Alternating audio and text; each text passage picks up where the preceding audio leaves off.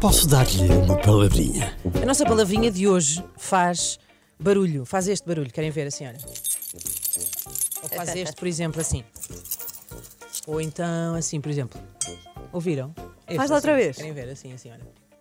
Ah, sim. Então, o que acabaram de ouvir são. Isto parece. Isto faz-me- está-me a fazer lembrar um concurso que há noutra rádio. Pois é. Eh, É verdade. o que acabaram de ouvir foram umas chaves, foram moedas e uma garrafa a fazer o quê?